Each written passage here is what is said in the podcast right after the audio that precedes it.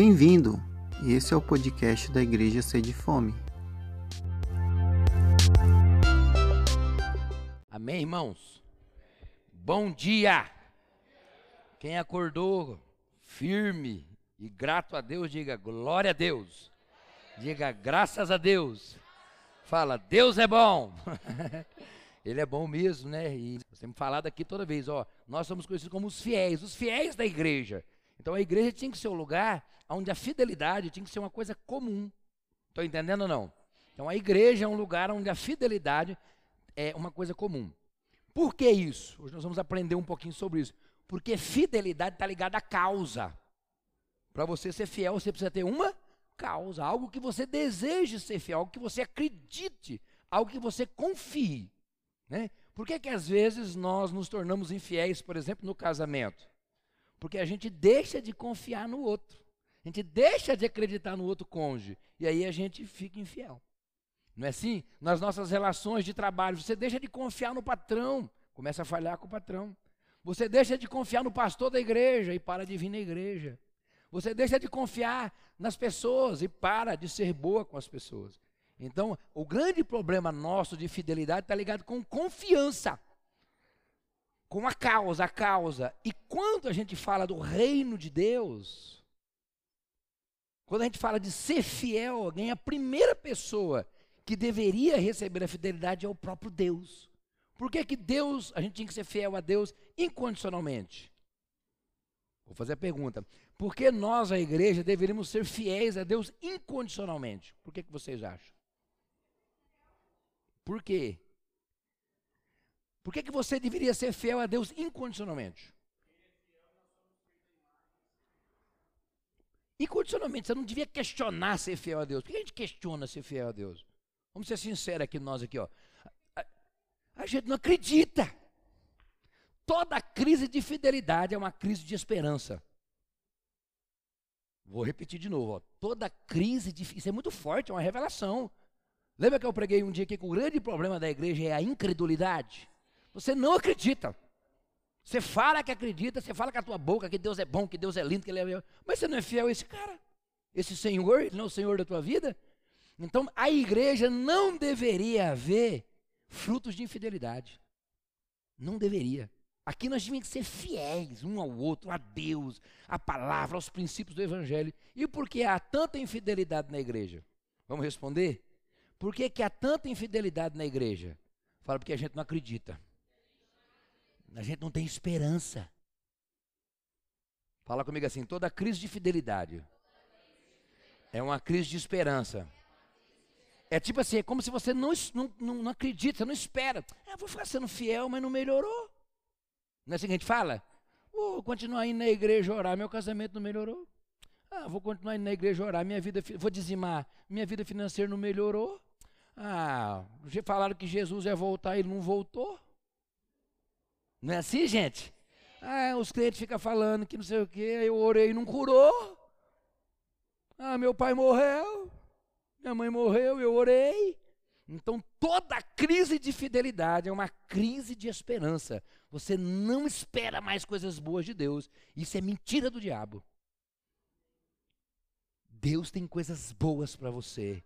Deus tem promessas para você, Deus tem vida eterna para você, Deus tem prosperidade para você, Deus tem um casamento abençoado para você, Deus tem filhos abençoados para você, Deus tem o melhor para você. Mas tem que ser fiel. Não vem com essa conversa de que não, Deus é fiel, eu sou infiel. Não, não. Deus quer abençoar os fiéis. Eu peguei vários versículos bíblicos, não vou trazer isso aqui agora, mas tem que sair desse engano onde eu não sou fiel e espero a fidelidade de Deus.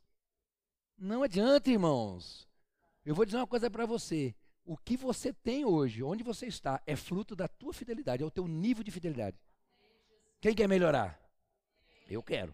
O que, que nós temos que melhorar? O nível de fidelidade. Isso não é pregado.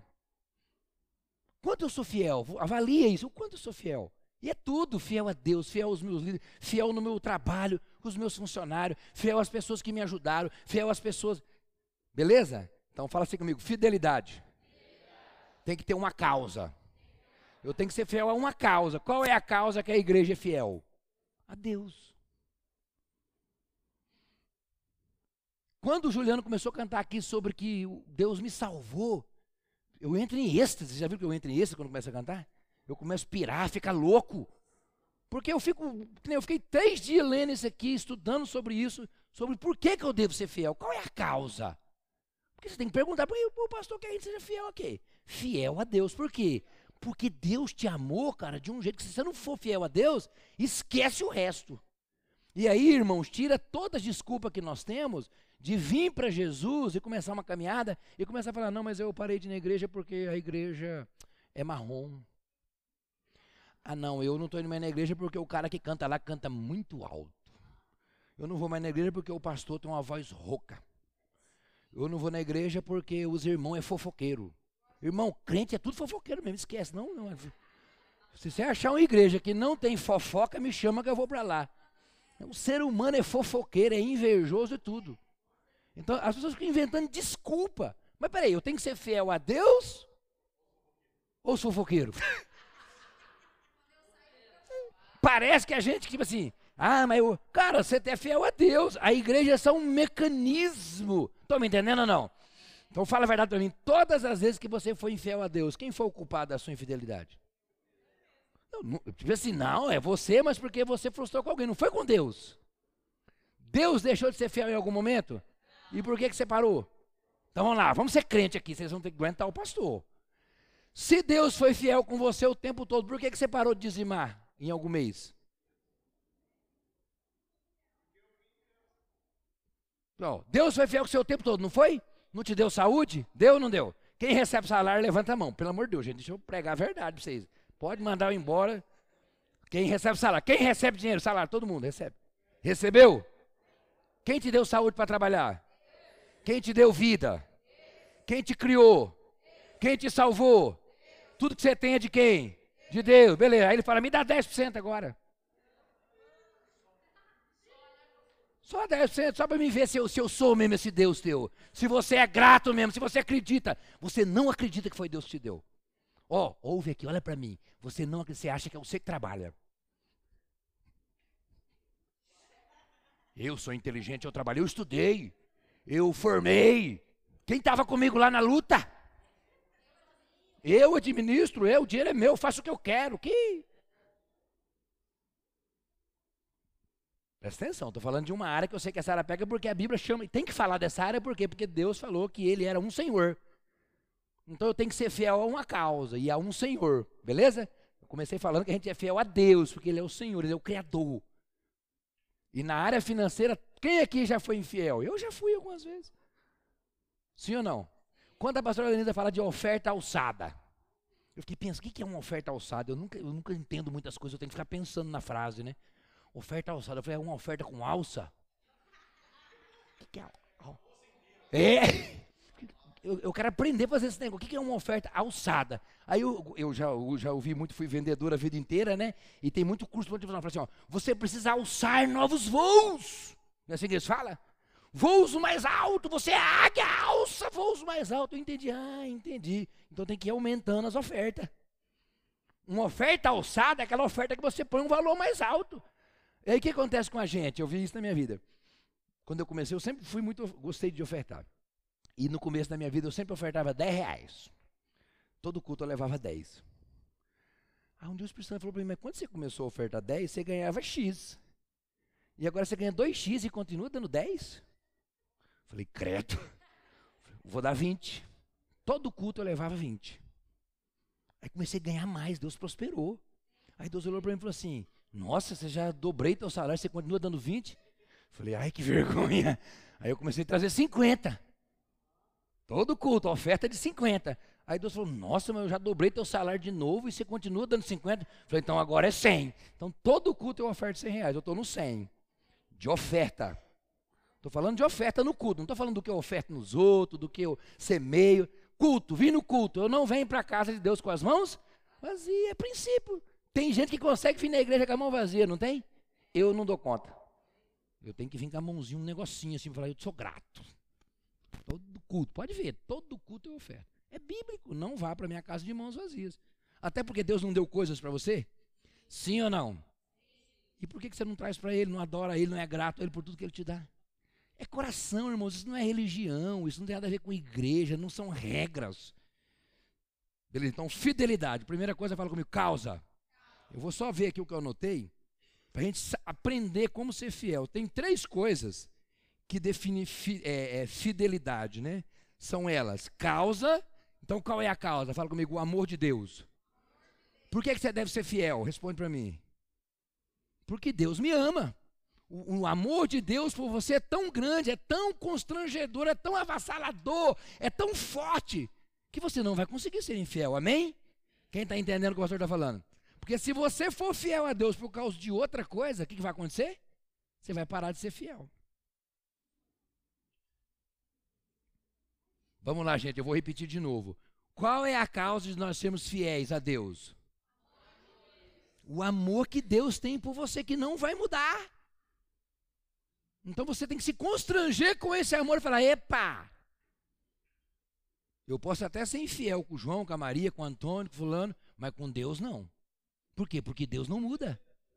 Eu preciso ser fiel a Ele. Está entendendo? Então vamos lá. Primeira coisa que eu devo ser, falar: causa.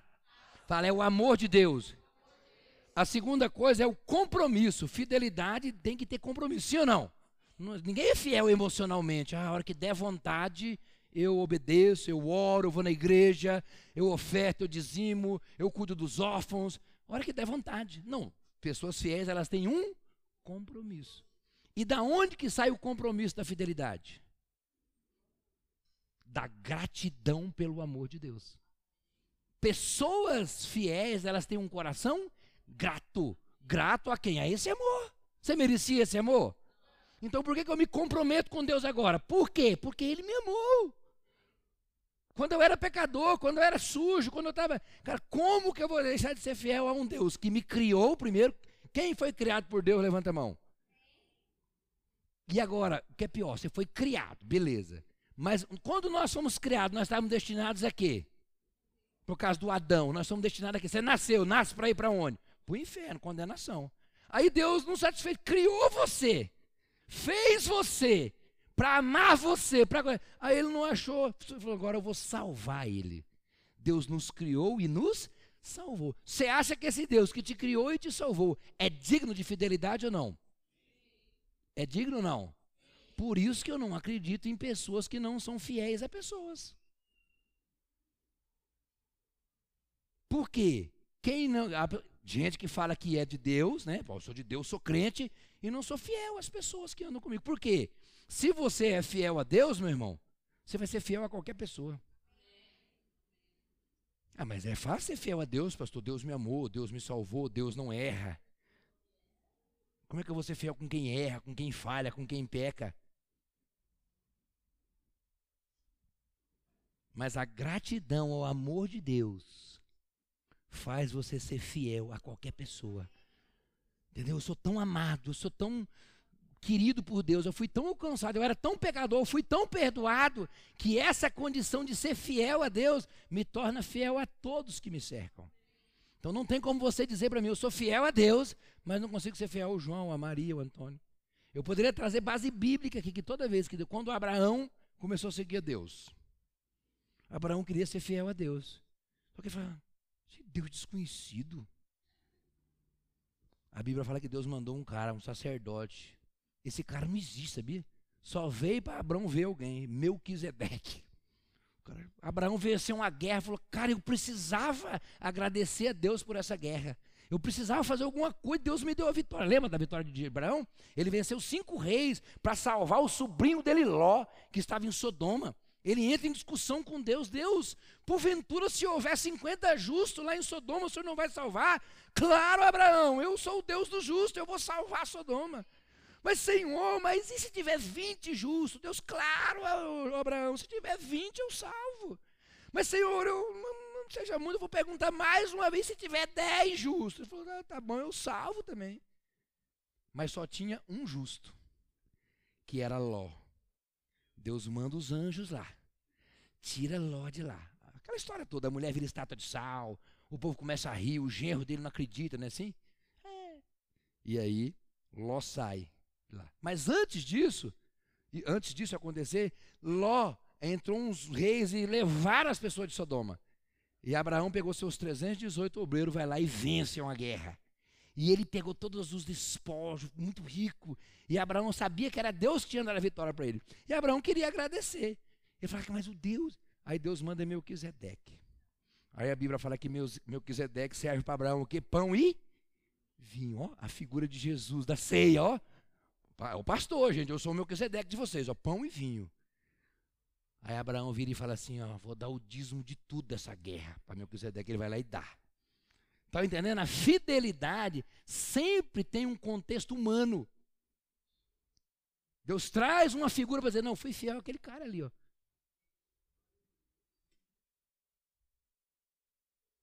Todas as, a, as fidelidades da Bíblia. Ruth, quem lembra de Ruth? Já estou pregando aqui, tá? Sobre fidelidade. Os benefícios da fidelidade. Quando Ruth casa com o filho de Noemi, e, e, as duas, Ruth e Órfão, as duas casam ali querendo sonhar. Elas eram moabitas, elas não eram, elas não temiam o Deus de Israel, elas não temiam o nosso Deus, mas elas casam com aqueles jovens que a mãe deles era judia, conhecia o Senhor, morava em Belém, vivia numa atmosfera de Deus, nas leis de Deus, na cultura de Deus. De repente as duas ficam viúvas, morrem os dois. Morre o marido de Noemi, morre o marido de Ruth, morre o marido de Órfão. E a Noemi já fica amarga, fala: O que, que eu fiz? Eu pequei, eu errei, porque eu saí de Belém, da casa do pão, vim para uma terra estrangeira, de Deus estrangeiro, vou voltar. Quando ela vai voltar, coloca para mim aqui o El, Ruth 1, 15 e 16. Quando ela vai voltar, ela chama a Ruth e chama, a, acho que é órfã o nome da outra, fala assim: Ó, vocês tinham uma aliança comigo, casaram com os meus filhos, mas agora eles morreram, vocês estão viúva, vocês podem fazer o que vocês quiserem vai tocar a vida de vocês. Olha o que, que essa mulher, a Ruth, fala. Ó. Versículo 15. Disse Noemi: Eis que a tua cunhada voltou ao seu povo e aos seus deuses. Então eles tinham outros deuses, ali eram os moabitas, eles tinham vários deuses. Então ela falou assim: Olha, tua cunhada. A Bíblia fala que a outra beijou ela e falou: Tchau. Seu filho morreu, estou viúva, tchau. Vamos ver o que a Ruth fez? Olha a fidelidade dela. Ela estava sendo fiel a Deus? A Noemi. Mas atrás, você vai ver o que ela vai falar, mas ela, ela, a sogra dela, a aliança que ela tinha feito, ela falou: não vou quebrar. Mas olha aqui, ó. Também tu volta após a tua cunhada. Olha o verso 16. O pessoal usa aqui muito em casamento. Já viu em casamento? Quando faz convite de casamento, eles usam muito isso aqui, ó. Disse, porém, Ruth: Não me enche para que te deixe e obriga a não seguir-te porque aonde quer que fores, irei, e onde quer que pousares, ali pousarei. O teu povo é o meu, o teu Deus é o meu Deus. Vamos falar a verdade. A primeira aliança dela não era com Noemi? Pode ver o texto, ela fala: onde você for, o teu povo é o meu povo, a tua casa é minha casa, onde você pousar, eu vou pousar, onde você for. E o seguinte, ó, o teu Deus agora é o meu Deus. Vamos ver, dá para Vamos ver se ela fala mais alguma coisa. Vamos ver, vamos ver, se continua. Ah, olha aí. Onde, até onde era a fidelidade de Ruth com Noemi? Olha isso, irmão. Onde quer que morreres, e aí serei sepultada. Faça-me, Senhor, o que bem lhe aprover. Se outra coisa que não seja a morte me separar de ti. Ah, essa igreja, eu sonho com essa igreja. Imagina o dia que eu tiver com o pastor Silvano. Só a morte me separa do Senhor. Nós temos uma aliança de servir Jesus junto aqui no reino. E essa Noemi era mala, essa mulher. Não é uma sogra. Ah, ela era toda linda, legal. Não é, é, não é igual a sogra do Deivão, que é doce, que é. As irmãs aqui, quem vai ficar com a sogra até morrer? Não, vou fazer a pergunta para você. Seu marido morreu hoje. Ó, oh, não, não ri não, irmãs. Todo mundo aqui ficou viúva. E aí vocês têm agora aqui a história de Ruth. Quem vai ficar com a sogra? Eu vou fazer. Até matar a sogra.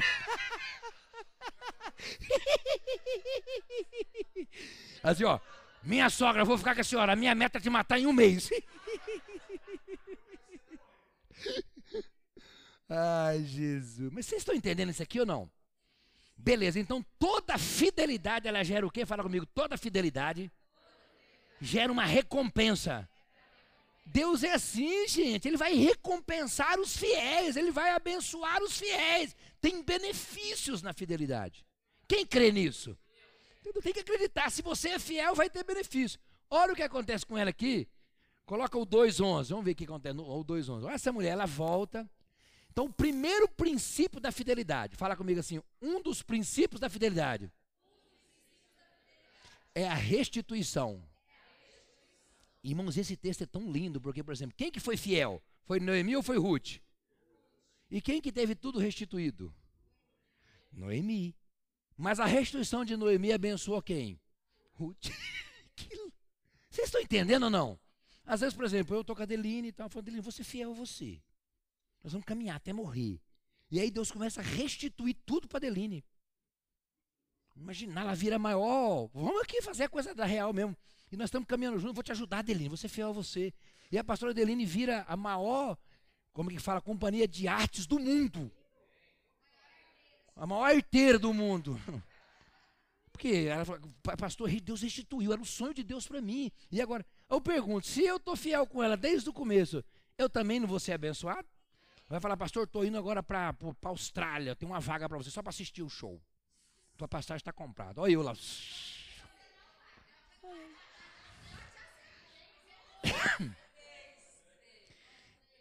Então, o que está acontecendo conosco nas nossas relações hoje? Vamos falar a verdade. A gente não consegue ser fiel para esperar a restituição que Deus tem para a pessoa, para poder participar da restituição. Porque não tem esperança, não acredita. A gente olha para a pessoa e fala: Você não vai dar nada, não. Larga, não. De Jesus tem poder. A gente não confia nas pessoas. A gente não confia que Deus vai restituir ela, tudo que foi roubado. É uma relação assim sem esperança. Então, assim, Deus precisa restaurar em nós esse sentimento da Ruth. Não, meu irmão. Você não serve Deus? Sim. Você não acredita que Deus vai? Vai. Então estou com você até o final. Olha aqui. É o 11 ou o 12 esse aí? Vai no 11, depois nós vem no 12. Pode ir, vamos ler os dois, olha lá. Olha o que que o homem. Aí ela foi, a sogra dela falou um punhado de coisa para ela lá, que ela tinha que ir lá. Ela falou: tudo que a senhora fizer, eu vou fazer. A sogra mandou ela fazer uns treinos, ela vai buscar espiga, orientou. Ela falou: tudo que a senhora falar, eu vou fazer. A Ruth, pode ver no texto, ela obedece 100%. Aí ela foi lá no campo do homem do Boaz. Respondeu o Boaz e lhe disse: Bem me contar o quanto tudo fizeste a tua sogra. Irmãos, fidelidade tem a ver com a tua história. Alguém tem que falar que você é fiel. Vou te fazer uma pergunta. Alguém hoje ia chegar para você e falar, eu estou sabendo, rapaz. Pastor Silvano falou de você. Você é aquele crente que está todo culto lá com ele. Estou sabendo, você paga o preço lá com o pastor Silvano. Rapaz, fiquei sabendo, você é isso, você é aquilo. Você, meu irmão, estou sabendo, você tem aliança, é cada aliança, está lá há quantos anos? Nunca foi peso para o pastor. Alguém hoje chegaria até você e você saberia que ia ser falado isso a teu respeito, como foi falado de Ruth? O Boaz falou: estou sabendo quem é você. Ah, a fama corre. Irmão, eu quero dizer uma coisa para você: a tua fama está correndo. E vou dizer uma coisa para você: não só na boca das pessoas, mas Deus te conhece. Está entendendo? O Boaz ali é a figura de quem? Do Cristo. O Boaz é o resgatador. Será que Jesus olha para você e fala assim: ah, esse eu conheço, você é fiel. Estou sabendo lá, que eu estou tendo intimidade com o pastor lá. E você tem sido fiel, você é aquela guerreira, você é aquela pessoa que, que promove o reino, você é aquela pessoa que ajuda o reino, você é aquela pessoa que está sendo fiel nas horas fáceis, nas difíceis. Você é aquela. Eu estou sabendo quem é você. Olha o que é o Boaz, a figura do Cristo. Tudo quando fizeste a tua sogra depois da morte do teu marido. Porque, irmãos, é interessante isso aqui. No momento de crise, no momento de perda, no momento de dificuldade, você continuar sendo fiel às alianças. Porque ser fiel numa aliança quando está tudo bem, né? Ó, como deixaste o teu pai e a tua mãe e a terra onde nasceste. Isso aqui, irmãos, é o evangelho. O que a Bíblia fala? Quem amar a mim mais do que família, pai e mãe, quem deixar tudo por causa de mim, eu recompensarei, dar-te-ei tudo aqui cem vezes mais e ainda a vida eterna. O que Ruth representa é a figura da igreja, é a figura de alguém que fala: Eu vou ser fiel até a morte, porque eu quero receber a coroa da vida. E a coroa de Ruth era o Boaz. Né? Você sabe da história, ela vai lá e deita no pé dele. Meu irmão, é uma história linda. Esse homem vai para a praça, fala, tem resgatador dessa mulher? Que era uma lei, né, para resgatar. Porque ela era casada com ela era casada com Malon. E o Malon tem muita coisa que eu que comprei as coisas dele. E se alguém quiser resgatar, eu vou dar tudo que é dela tal, aquela história. Aí os caras jogam o sapato, falam assim, ninguém vai comprar. Não quer comprar, não joga o sapato, jogou. Então agora ela é minha, eu compro ela, eu resgato ela. Agora ela é minha, agora é, eu tomo posse dela. Foi o que Jesus fez conosco. Ele falou, Satanás, eu vou comprar todo mundo com meu sangue. Agora todos eles são meu. Eu vou remir eles, eu vou comprar eles. Agora eles são propriedade exclusiva do meu Deus. Nação santa, nessa sacerdócio, agora nós temos um dono. Quem crê? Fala, eu tenho um Boaz. Fala assim. Você tem, Jesus é o nosso Boaz, é o nosso resgatador, é o nosso remidor. Isso é fidelidade, é o que o Ruth fez. A gente tem que acreditar e tem que ser fiel a isso. Você acha que essa mulher foi fiel a Boaz ou não? Claro, irmão, casou com ele falou: agora eu tô boneca. Agora minha vida mudou, mudou tudo. Você acha que ela sentiu feliz por ter sido fiel ou não? Não é só aí, não.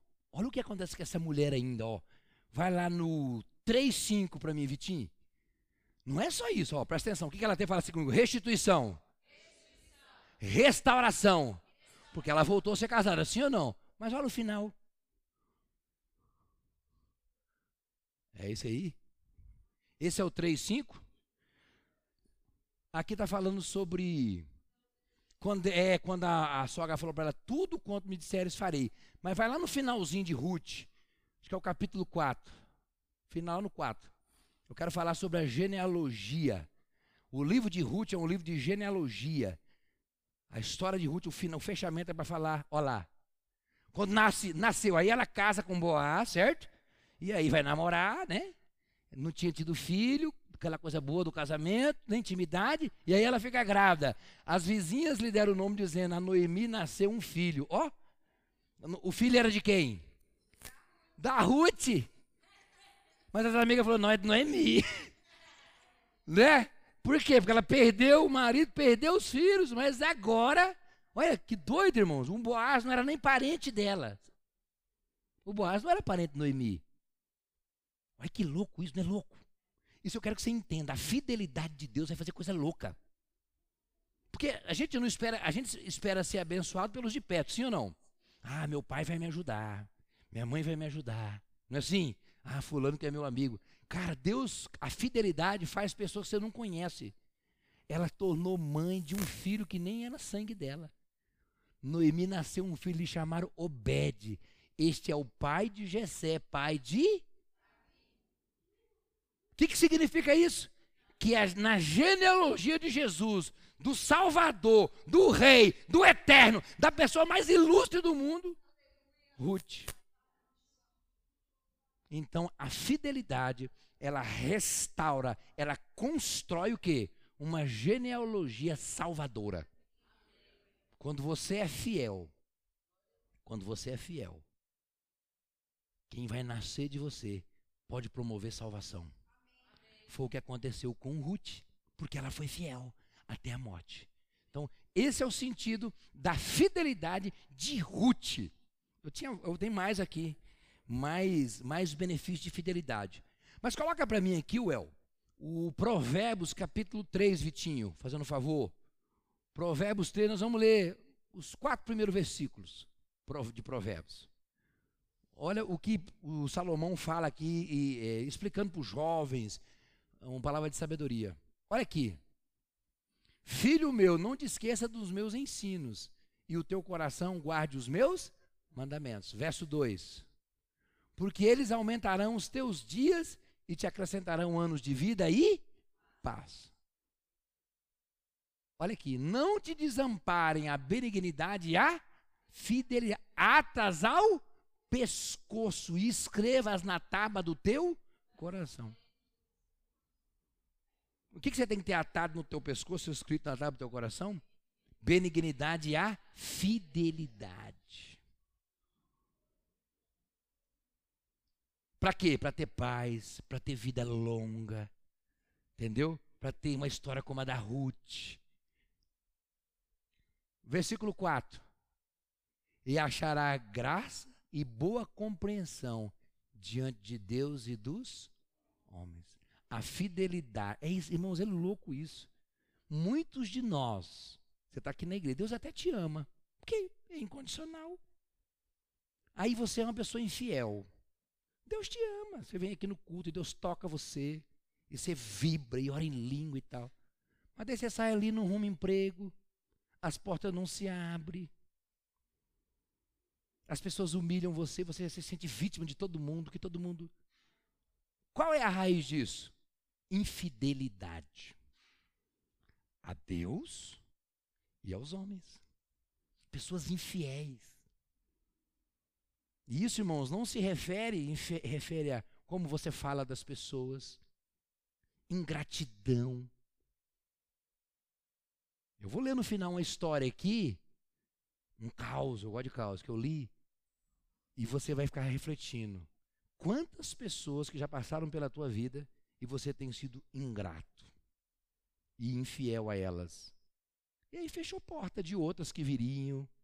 Então, pensa nisso, a fidelidade, ela não pode apartar de nós. Quer ver o que eu li aqui? O um negócio vou ler para vocês. Ó. Vê se eu acho aqui. Ó, a fidelidade pressupõe uma causa a ser fiel, o compromisso com essa causa e a liberdade de se comprometer. Lembra que eu falei que a fidelidade partia de três coisas? Primeiro, a causa. Qual é a causa? O amor de Deus. Qual é o compromisso? A gratidão a Deus. E em terceiro lugar, precisa ser uma fidelidade com liberdade. Você não pode ser fiel a Deus alguém impondo você essa fidelidade. Você tem que ser livre, porque é o amor que conduz você lá. Não é porque ninguém te impõe. É igual que é, ah, o pastor falou que eu tenho que dizimar. Eu não falei nada, você dizima se quiser. Se você é grato a Deus, ah, mas é obrigado. Quem falou? Não tem escrito que é obrigado, não tem nenhuma faixa aqui, ó. Ninguém vai tomar o seu. Alguém já tomou seu dinheiro aqui na igreja? Alguém já forçou você a dar alguma coisa? Então, alguém já forçou você a orar? Alguém já forçou você a vir na igreja? Então, a fidelidade era parte do princípio da liberdade. Fidelidade sem liberdade não é fidelidade. Então vamos lá. A fidelidade tem três princípios: a causa, o compromisso e a liberdade. Senão, não é fidelidade. A causa é o amor de Deus. O compromisso é por ser grato a esse amor. Eu me comprometo por quê? Porque ele me amou, porque eu tenho gratidão. Eu ia morrer, agora fui salvo, ele me ama, então agora então eu tenho um compromisso. Não é o compromisso com o pastor, não é o compromisso com a igreja, não é o compromisso com a religião, meu irmão. Você não está entendendo? Eu venho servir aqui na igreja, eu dou a minha vida aqui, eu dou o meu dinheiro, eu dou tudo. Sabe por quê? Porque eu sou grato ao amor de Deus. Então o meu compromisso não é humano, não importa se o pastor errou, se o João errou, se a Maria errou, se a igreja é preta, amarela. Eu sou grato pelo amor de Deus. É assim que se pauta a fidelidade. É princípio, não é emocional. Eu não achei que eu tinha escrito, eu vi alguém falar que a fidelidade, ela não, ela não é emocional, ela não está ligada a sentimentos, às coisas. Ela, ela é ou é fiel ou não é fiel. Porque tem gente que é fiel até um certo ponto, até não, dá problema, até, né? Eu lembro que eu falei para vocês que eu ia falar de fidelidade esse ano por causa da colheita, que nós íamos ser abençoados, sim ou não? Por que, que vem infidelidade na hora da colheita? Por causa da ingratidão. Concorda comigo ou não? A hora que a pessoa recebe a benção, em vez dela falar, cara, foi Deus que me deu, ela é ingrata e aí não continua sendo fiel. Então a raiz da ingratidão, a raiz da infidelidade na colheita é a ingratidão. E a raiz da infidelidade na crise, no problema, qual que é? Falta de esperança. Estão entendendo ou não? Quando que as pessoas são infiéis? Quando as coisas estão ruins? Sim ou não? Quando está ruim, o cara, ah, pô, tô ganhando mal, Vou, tô doente, meu casamento tá ruim. Deixa de ser fiel a Deus, não é assim? Já viu gente que quando separa do casamento continua vindo na igreja ou sai da igreja? Então você estava na igreja por causa de Deus ou por causa do casamento?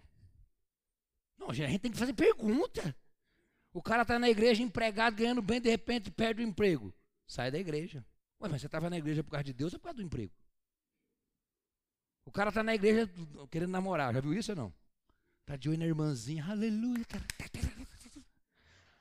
Aí a irmãzinha, ó, no outro culto, sumiu. Tomou Doril.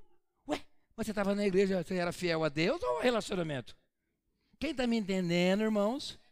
Então, então vamos lá. Então, a infidelidade na crise tem a ver com o quê? Com desesperança. Não tem esperança que vai melhorar, que Deus vai fazer. O que, que você tem esperança? O que acontece? Você continua. Cara, continua na igreja, continua orando, continua dizimando, continua ofertando, continua servindo, continua amando. Tem esperança. Essa história vai mudar. Isso é esperança. Vai mudar, eu estou em crise hoje, estou com um problema hoje. Eu vou continuar indo na igreja, orando, sendo fiel a Deus, aos meus líderes. Deus vai mudar a minha história. Isso é esperança. Aí o ingrato continua quando Deus abençoa, deu casa, carro, dinheiro. Pastor, eu comprei um carro novo. Zero. Oh, beleza, leva no culto para o domingo, não vai dar, vou pescar. Agora eu tenho carro. Ele ganha o carro, Deus deu o carro para ele. Falei, traz para eu ungir o carro, não, pastor domingo, eu vou pescar. Vou aproveitar, ganhei o carro. Ué, mas foi Deus que te deu o carro, irmão. Vamos lá agradecer Jesus, vamos continuar sendo fiel. Não, agora vou pescar, vou ver minha família. Agora vou aproveitar, nunca tive carro. Sim ou não, irmãos? Então, da onde nasce essa infidelidade? Ingratidão. Ai, Jesus, me ajuda. Tem bastante coisa aqui, mas não dá tempo, né? Fidelidade. Saul e Jonas. Coloca aqui para mim, Vitinho. 1 Samuel, capítulo 18. A fidelidade de dois homens, Saul e Jonas, gera uma bênção geracional. Fala comigo, a fidelidade gera uma bênção geracional. Vocês vão entender por quê.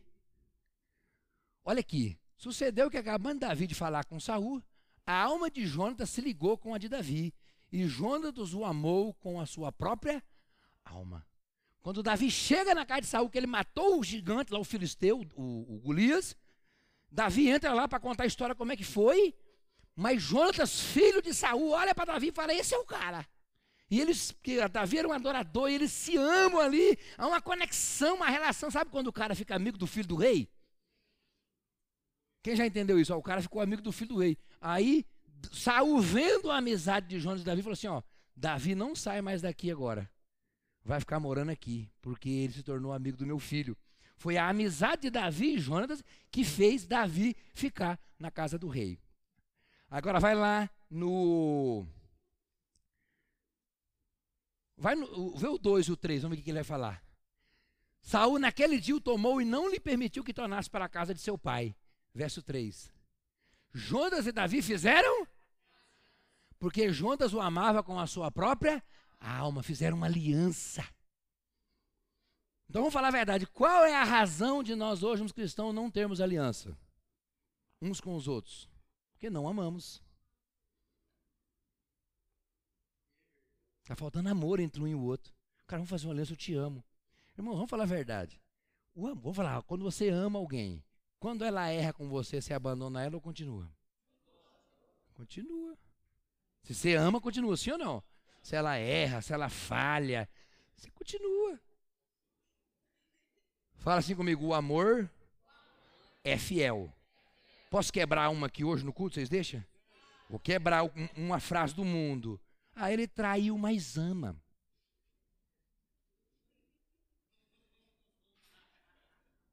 Ah, ela traiu ele, mas ama.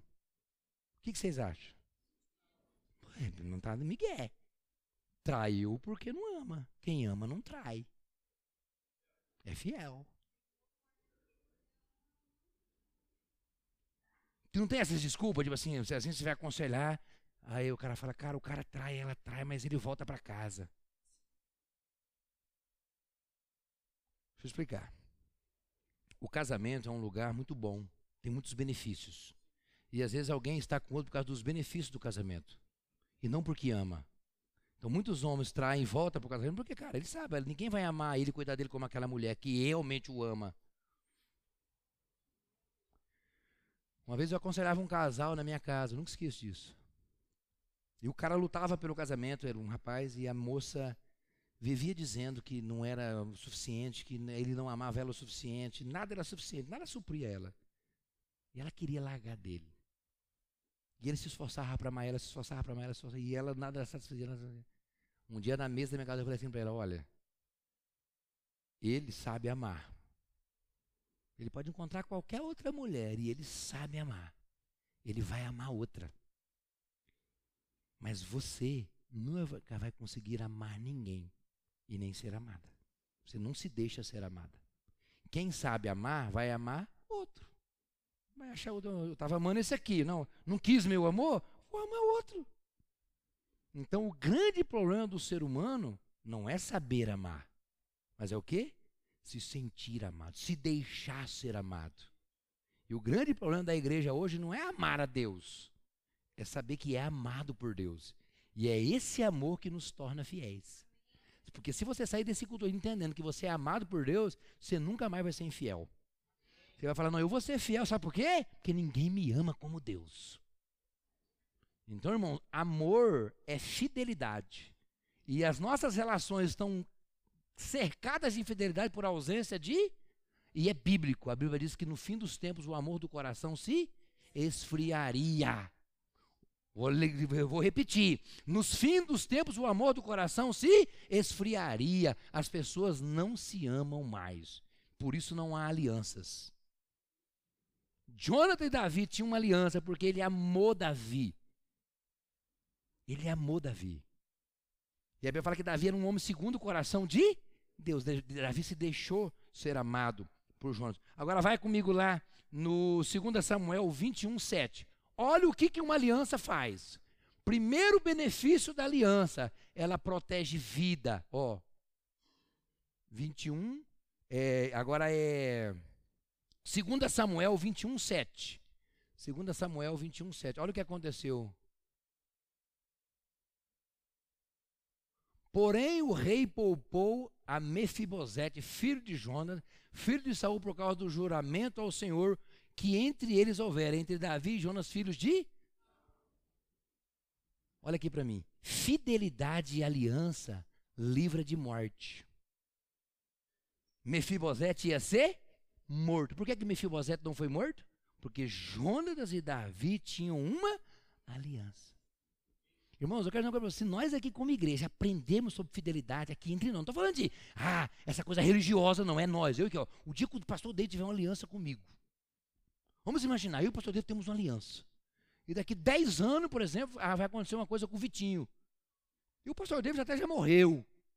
Só que eu tinha uma aliança com o pastor David, ó, os caras estão querendo pegar o Vitinho aí e tal. Quem que é? Quem que é esse Vitinho? Ah, é o filho do pastor David. E eu tenho aliança com ele. Eu falo, e eu tenho poder para não deixar. O que, que eu vou falar? Uh -uh. Mas ele aprontou, ah, aprontou, aprontou. Mas ele é filho de quem? Ah, então, por causa do pastor David, ó. Ele não, vem cá, eu vou defender ele, eu protejo ele. Eu vou te perguntar, vou te fazer uma pergunta. Quem vai defender os seus se você morrer? Que plantio de aliança e fidelidade você tem? Não é uma boa pergunta, gente? Não é tipo assim, você vai morrer. Você é pai, mãe, a gente tem pessoa que a gente ama, tudo. Se você morrer, que plantio você tem para acontecer isso aqui, ó? Por que, que o Mefibosete foi livrado? Por causa do juramento que havia entre Davi e Jonas. Causa da aliança, da fidelidade. Só por isso. Os caras não vão matar, não. Isso aí você não vai matar, não. Por quê? Porque esse aí é filho de Jonas que tem uma aliança com Davi. O rei falou: não toca nele. Isso é forte, gente. Com quem você tem fidelidade hoje? Fala a verdade.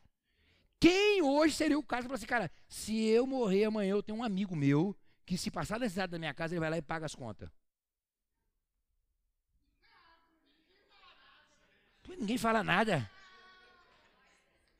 Não, fala a verdade. As mulheres, as amigas. Que a amiga sua, que ia falar, não, se a minha amiga morrer, ela vai cuidar dos meus filhos, ela vai olhar, pelo menos, ela vai.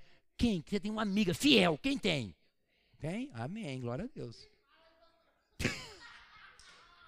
Vocês estão entendendo o problema? Ninguém fala disso na igreja. É uma banda de hipocrisia, irmãos. A pessoa só relaciona com você por conveniência. Porque você tem algo para dar para ela, mas ela não é fiel a você. Ela não anda com você, ela não tem aliança com você. Se você der um peido, ela nunca mais anda com você. Fala, peidou no carro, não vou andar com ele. Te abandona. No primeiro erro seu, na primeira falha sua. Sim ou não, irmãos? Tô falando, gente, né? não está filmando, é só nós aqui. Agora vocês já imaginaram, irmão, se Deus levantar essa igreja aqui, nós aqui, como um grupo de gente fiel. Sabe? Um protege o outro. Eu não vou, ó, irmãos, presta atenção, não é para falar de quem está lá fora, não, ó. Só nós aqui, ó. Vou dar um exemplo. Eu falo isso aqui na liderança para você. Imagine o dia que o Éder falar assim, cara, eu tenho um amigo, o pastor Silvano. E alguém vier falar mal do Éder para mim, eu falo assim, ep, aqui não, jacaré. O Éder não. Alto lá, falar mal do Éder, para mim não. Se você não quer ajudar ele, também não atrapalha. Fora o filho de Belial. Vai fofocar em outro lugar. Sai, circunciso filisteu. Vocês já imaginaram o dia que isso existir, irmãos? Quem crê que isso pode existir? Ah, mas o que o cara, o que o cara tava falando, pastor, do Éder era verdade. Não interessa se é verdade, interessa que eu tenho uma aliança com o Éder.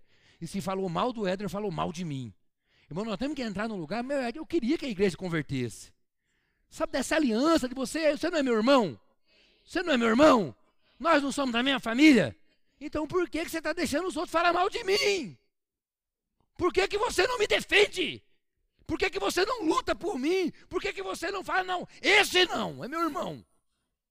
Mas a gente não age assim. A gente, na verdade, está tentando achar a falha no irmão para falar por lá de fora. É ou não é? Ó, oh, oh, lá na minha igreja o pessoal fala, mas lá ih, ninguém me ama lá. Eu vou lá, ninguém nem me percebe. Mas você percebeu alguém na igreja?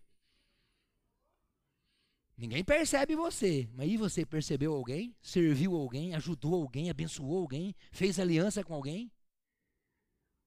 Então a igreja tem uma crise de aliança hoje. Crise de fidelidade. Por quê? Porque nós não estamos firmados na causa, nós não somos gratos pelo amor de Deus e nós estamos sob julgo, não temos liberdade. Quem está comigo diz amém.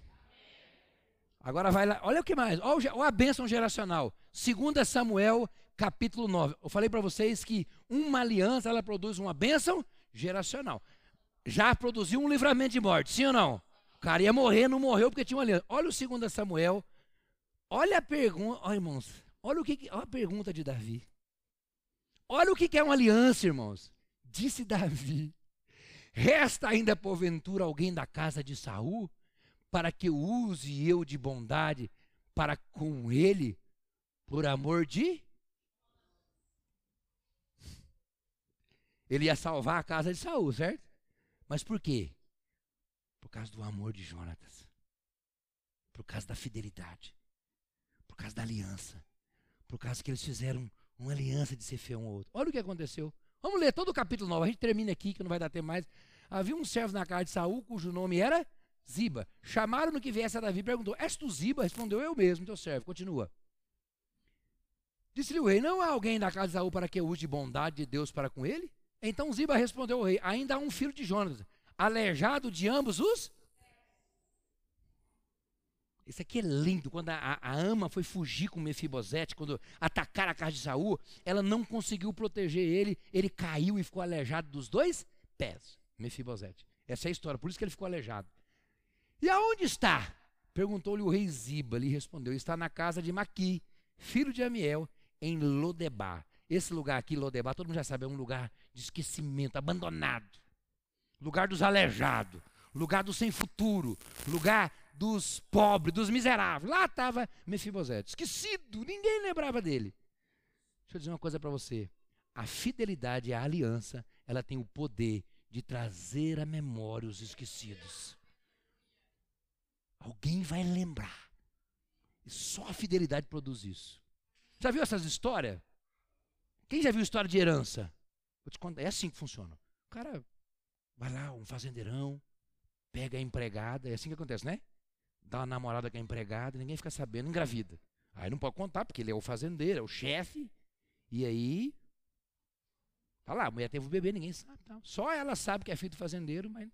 Aí o fazendeiro dá um jeito, toca ela com o filho, enfim.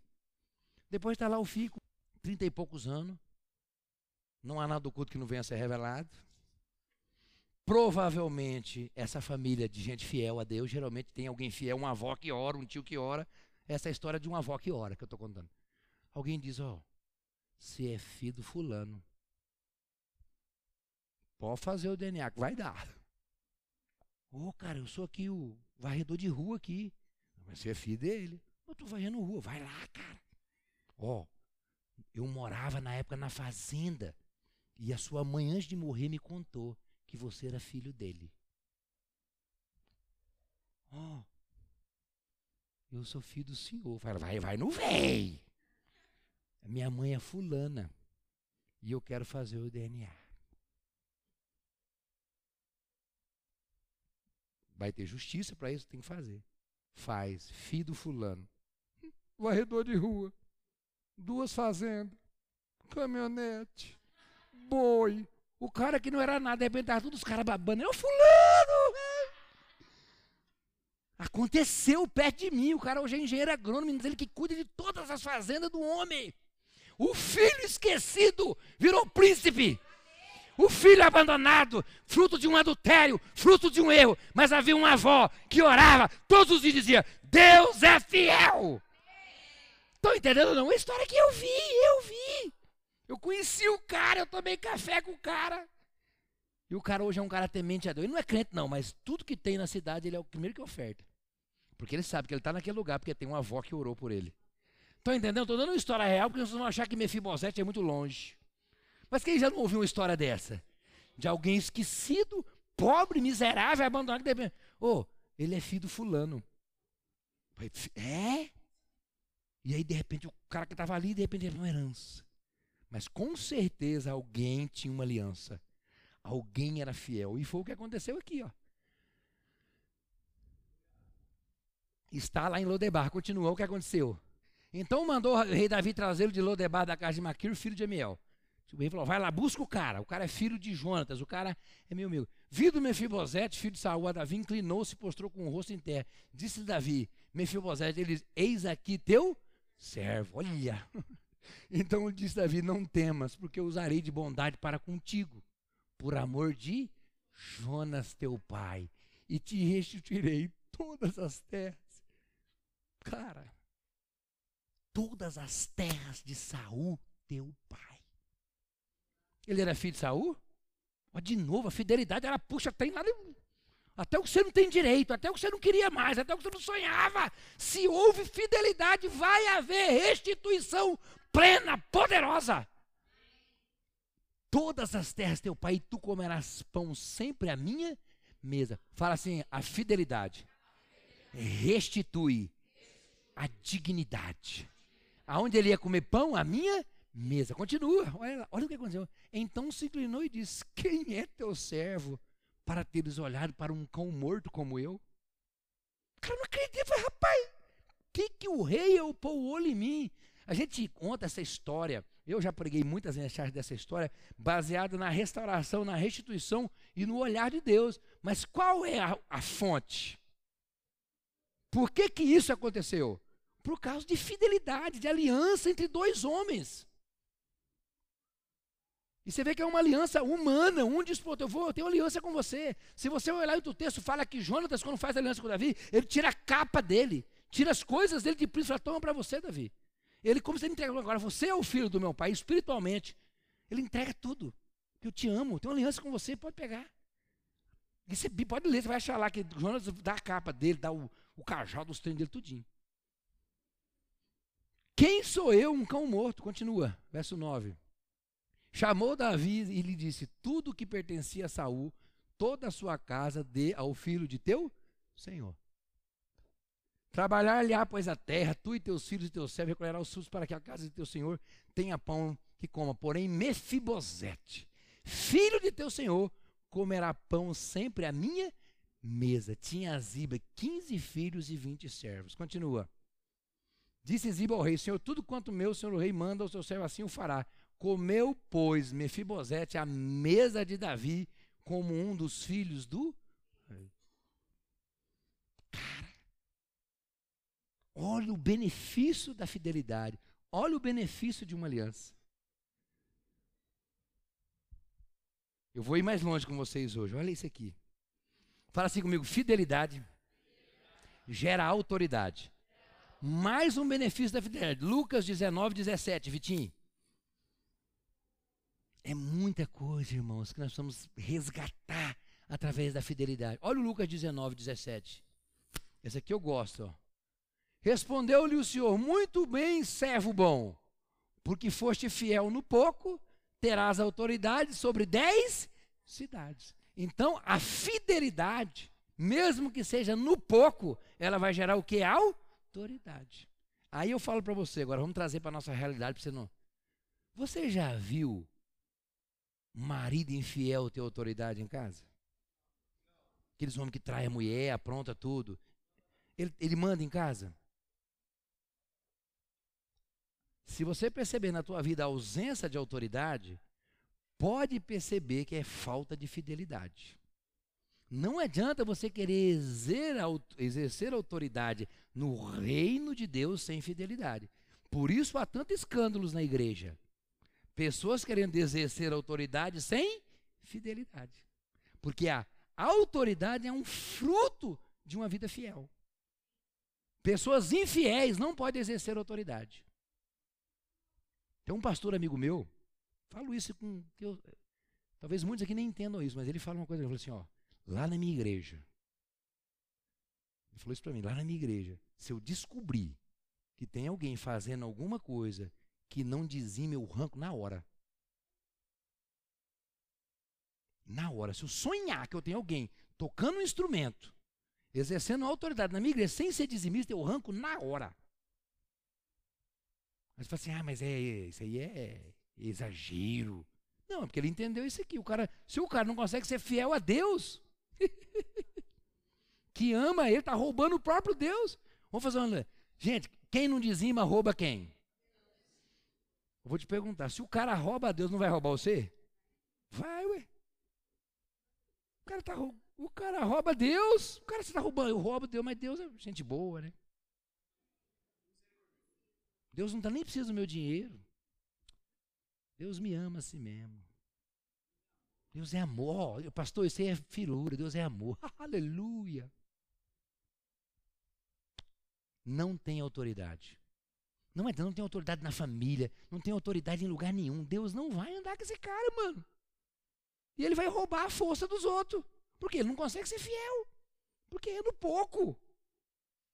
Não vai ter autoridade. Muitos homens hoje nas suas casas não têm autoridade por causa da infidelidade. E as mulheres percebem. A mulher olha assim e fala, isso aí. Ela até quer admirar, ela quer te ajudar. Ela fala, rapaz, que homenzinho infiel. Como que a mulher vai se submeter? A gente poderia dizer que a causa da insubmissão hoje está muito mais ligado à falta de fidelidade dos homens a Deus, em ter uma vida com Deus, uma vida de oração, do que a própria mulher. Ela não consegue submeter a uma autoridade infiel.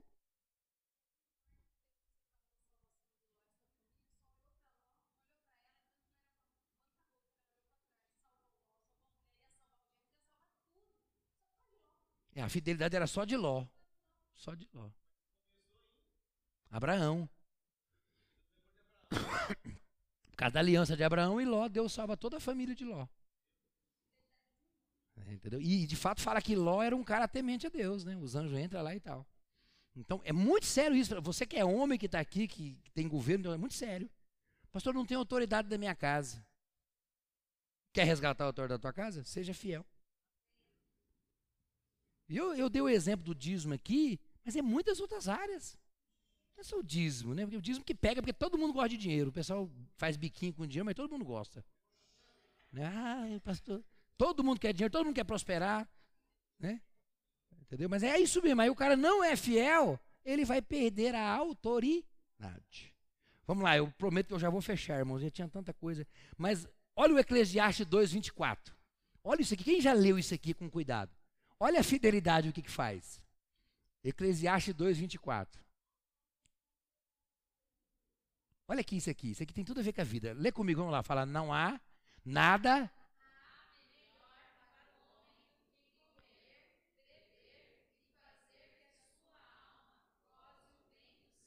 Para aí, para aí. Então, beleza. Então, o que, que tem de bom? Quem gosta de comer? Ô, oh, beleza. Quem gosta de tirar férias? Quem gosta de beber? Não é beber cachaça, mas beber um suco, uma soda italiana. Tá? Quem gosta de fazer aquilo que a alma quer? Quem gosta, né? Ter um carro bom, uma casa boa, quem gosta? Quem gosta de casar com mulher bonita? Gosta?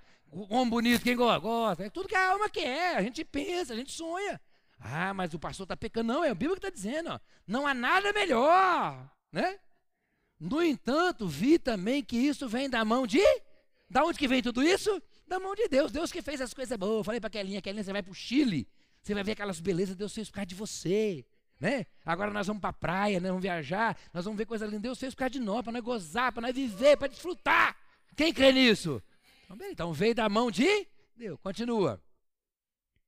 Pois, separado deste, quem pode comer ou quem pode alegrar-se?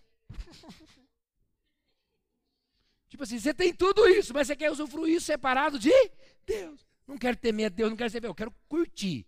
Fi. Aí continua, olha lá, quer ver? Olha isso aqui que bom. Porque Deus dá sabedoria, conhecimento e prazer ao homem que lhe. Quem quer agradar a Deus, levanta a mão. Quem quer ter tudo isso junto com Deus? Quer? Mas ao pecador, mas, não, pastor, eu não quero saber de Deus, de dízimo, você está falando, não quero saber de igreja, não quero saber de orar, eu quero é trabalhar. Quer? Quer com o então, ó. Mas ao pecador dá trabalho, para que ajunte e amontoe, a fim de dar aquele que agrada a Deus. Também isso é vaidade. Eu vou agradar a Deus! E os seus trabalhos dá para mim! A gente lê essas coisas, gente, e acha que isso aí está aí à toa na Bíblia. Cara, Deus, Deus, ah, pode trabalhar, pode, mas ó, cara, agrada a Deus. Porque daí você vai conseguir usufruir do seu trabalho comer, beber, ser feliz, se fartar, mas não faça isso separado de Deus. Se você fizer separado, você vai trabalhar, amontoar, ganhou bastante, agora dá para o justo. Dá porque agrada a Deus. Vocês estão entendendo porque é importante a fidelidade? Se você não for fiel, você vai ser escravo de si mesmo. Agora, só para não encerrar, deixa eu encerrar essa, essa visão. Tiago, capítulo 1, verso 12. Tiago 1, 12. Eu vou ler só isso aqui, irmãos. Vamos acabar já. Porque eu, é um texto que eu gosto. Tem o caos ainda, Jesus. Foi lá.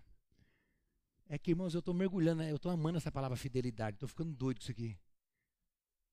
Vamos lá, Tiago 1, 12. Olha aqui. Bem-aventurado o homem que suporta com perseverança a porque depois de ter sido aprovado, receberá a coroa da vida, a qual o Senhor prometeu aos que o amam. Do que está falando aqui? De fidelidade.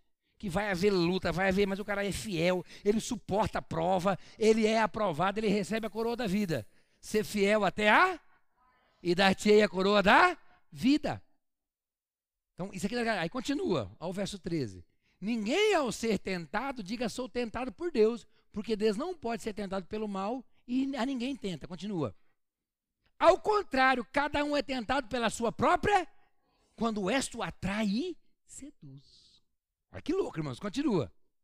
Então a cobiça, depois de haver concebido, dá luz ao. E o pecado, uma vez consumado, gera a morte. Verso 16. Não vos enganeis, meus amados irmãos. Aqui está o top. Então presta atenção. Dentro de você está o pecado, no seu coração. Você deseja o pecado, você tem uma cobiça que quer as coisas do mundo. E você deve dominar isso. Entendendo que que as coisas mudam, mas Deus não muda. E que na verdade tudo que é bom não provém do mundo, mas provém de Deus. Por isso você tem que ser fiel a Deus e não às suas paixões. Aí ele fala aqui, ó, não vos enganeis, por quê? Toda a boa dádiva, todo dom perfeito são lá do alto, descendo do Pai das luzes, em que não pode existir variação ou sombra de mudança. Deus vai mudar? As coisas boas vêm de quem? De Deus. Tudo que é bom vem de Deus. Todo dom perfeito vem de Deus. O amor vem de Deus. A paz vem de Deus. A alegria vem de Deus. Como é que você vai ter isso separado de Deus, sendo infiel a Deus? Irmãos, e vou falar uma coisa para vocês. Outro dia eu li alguém dizendo que. Já viu falar de câncer de coração? Coração dá câncer. Por quê? Porque o coração, ele. Ele não guarda nada, ele ele não retém nada. Por isso que não dá câncer. Ninguém fica, ah, eu tô com deixei o sangue no coração, o coração da vida o tempo todo. Nunca ouvi falar, tem Zezinha câncer de coração? Alguém já falou, o cara está com câncer no coração. Não dá, porque o coração, ele. Então o grande problema nosso é o nosso coração. Lembra quando é, Daniel chegou ao rei e falou assim: O teu coração foi achado pesado. A desobediência e a infidelidade nasce de um coração ingrato e desobediente. Muita gente está com o coração pesado, porque não quer agradar a Deus. Amém, gente? Cadê a pastora o caso? A pastora Lisa vai, eu não vou conseguir ler, ela vai ler só um caos aqui para nós, nós encerrar, eu estou sem óculos. Olha esse caos, irmãos. Eu achei interessante, casa com a mensagem. Preste bem atenção. Pega aí, pastora. Preste atenção nessa história. Bem interessante. O jovem mensageiro. Um jovem recebeu do rei a tarefa de levar uma mensagem e alguns diamantes a um outro rei de uma terra distante. Recebeu também o melhor cavalo do reino para levá-lo na jornada. Cuida do mais importante e cumprirás a missão, disse o soberano ao despedir-se. Assim, o jovem preparou o seu alforge, escondeu a mensagem na bainha da calça e colocou as pedras numa bolsa de couro amarrada à cintura, sob as vestes. Pela manhã, bem cedo, sumiu no horizonte. E não pensava sequer em falhar. Queria que todo o reino soubesse que era um nobre e valente rapaz, pronto para desposar a princesa. Aliás, esse era o seu sonho, e parecia que a princesa correspondia às suas esperanças. Para cumprir rapidamente a sua tarefa, por vezes deixava a estrada e pegava atalhos que sacrificavam sua montaria. Assim, exigia o máximo do animal. Quando parava em uma estalagem, deixava o cavalo ao relento, não lhe aliviava a sela, nem a carga, tampouco preocupava-se em dar-lhe de beber ou providenciar ração.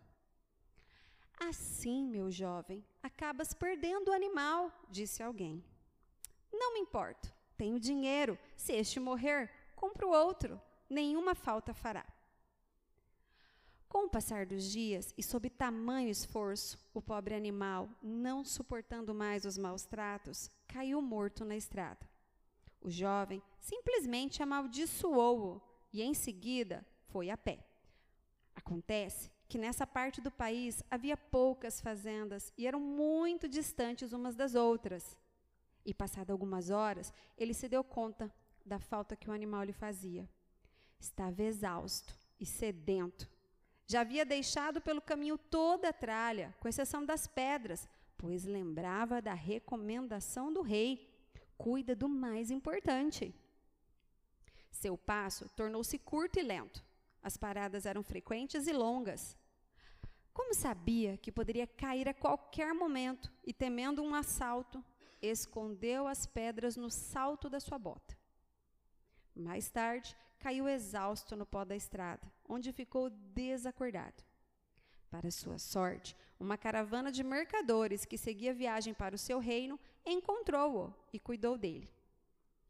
Ao recobrar os sentidos, encontrou-se de volta na sua cidade Imediatamente foi ter com o rei para contar o que havia acontecido e, com a maior desfaçatez, colocou toda a culpa do insucesso no cavalo, fraco e doente que ele havia recebido. Porém, majestade, conforme me recomendaste, cuida do mais importante. Aqui estão as suas pedras que a mim confiaste. Devolvo-as a ti, não perdi nenhuma sequer. O rei as recebeu de suas mãos com tristeza e o despediu, mostrando completa frieza diante dos seus argumentos. Abatido, o jovem deixou o palácio arrasado. Em seguida, ao tirar a roupa suja, encontrou na bainha da calça a mensagem do rei. O rei. Opa, onde que eu estou? Aqui. A mensagem do rei que dizia ao meu irmão, rei da terra do norte: O jovem que te envio é candidato a casar-se com a minha filha. Essa jornada é uma prova. Dei a ele alguns diamantes e um bom cavalo. Recomendei que cuidasse do mais importante. Faze-me, portanto, esse grande favor e verifique o estado do cavalo.